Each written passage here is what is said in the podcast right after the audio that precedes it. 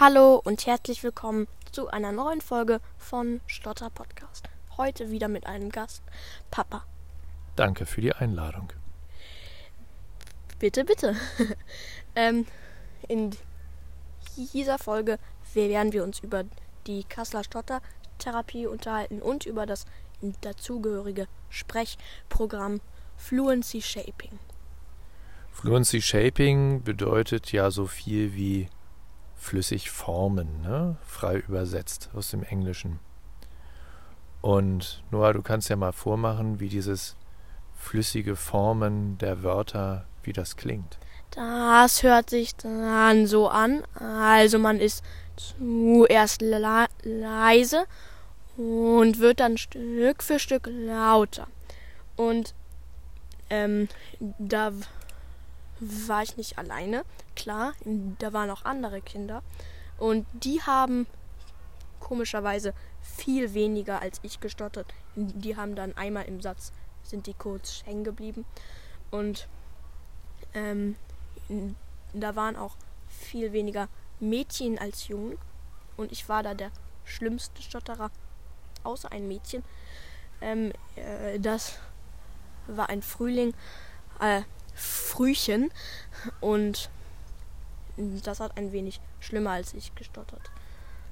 Aber erstmal war das natürlich eine Erfahrung, die nicht so ganz einfach war, als wir da saßen und uns alle vorstellten. Du warst der, der am besten stottern konnte, ne?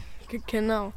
Ja, ähm, nur ähm, wir haben dann dieses Programm gemacht und für mich war das echt toll. Ich, ich habe da in der Therapie total gut gesprochen und musste kein einziges Mal, also fast nicht hängen bleiben. Und dann, als ich nach Hause kam, habe ich auch toll gesprochen, aber musste auch jeden Tag diese, dieses Programm Fluency Shaping machen.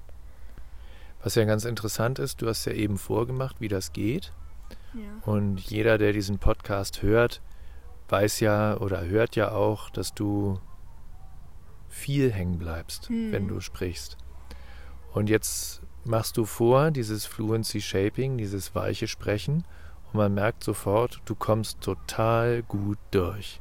Trotzdem, im Alltag und sogar wenn du einen Podcast machst, sprichst du nicht weich. Warum?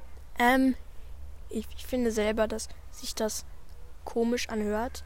Ähm, viele finden es toll. Es ist auch eine tolle Technik. Echt, ich habe da nichts gegen. Aber mir gefällt sie nicht. Und da gibt es auch keine große Begründung. Ja, schade, aber wir als Eltern müssen das so hinnehmen, dass es so ist.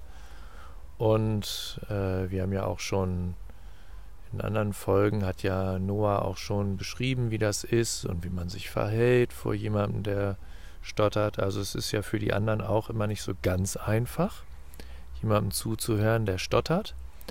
Aber ähm, ja, müssen wir so hinnehmen. Was würdest du denn sagen zu der Technik? Ist es eine gute Technik? Ist die, ist die, hm, kannst du jemandem, der stottert und äh, sagt, ich will mir helfen lassen, kannst du diese Kasseler Stottertherapie oder dieses Fluency Shaping, kannst du das denn empfehlen? Ja, total. Ich, ich, ich finde das echt eine gute Technik, aber nicht für mich. Also sie ist echt empfehlenswert.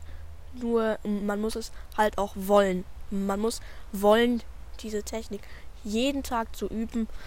Und ähm, ja, sie ist auf jeden Fall empfehlenswert, finde ich. Okay, also das sind unsere Erfahrungen mal dazu. Ich muss allerdings auch eine Sache einräumen.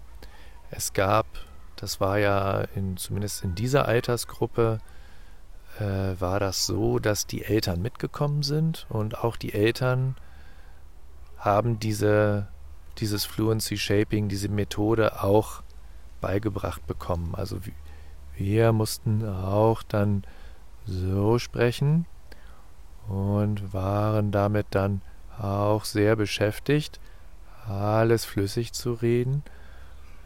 Und es ist auch schon sehr anstrengend. Und ich habe natürlich dann gedacht, warum muss ich jetzt so reden? Ich stotter ja gar nicht. Aber in der Retrospektive muss ich auch feststellen, wahrscheinlich gehört das auch mit dazu, dass Noah heute diese äh, Sprechweise nicht anwendet, weil wir als Eltern da auch nicht konsequent mitgemacht haben. Also es ist ja immer einfach zu sagen, der macht das nicht. Und ähm, da gehören aber immer mehrere mit dazu. Also ich ziehe mir auch diesen Stiefel mit an. Hat es dir denn trotzdem was geholfen, wenn du aus dem, der jetzigen Perspektive von dir heute ähm, ausgehst? Ist es trotzdem gut gewesen, das gemacht zu haben? Ja, es war eine sehr gute Erfahrung. Dafür habe ich schulfrei bekommen und dann bin ich in die Schule gekommen nach der Therapie und habe halt total toll gesprochen und das ist auch echt angenehm so zu sprechen und nicht die ganze Zeit den Bauch angespannt zu haben. Genau, denn so wie du jetzt gerade sprichst, ist es für dich sehr anstrengend im normalen Alltag. Redest du so nicht? Ne? Das ist jetzt, weil du dir sehr Mühe gibst. Aber im Alltag kommen auch manchmal Wörter gar nicht raus und du bist auch manchmal sauer und böse und verzweifelt. Ähm, aber das gehört halt mit dazu, ne? Ja, stimmt. Genau.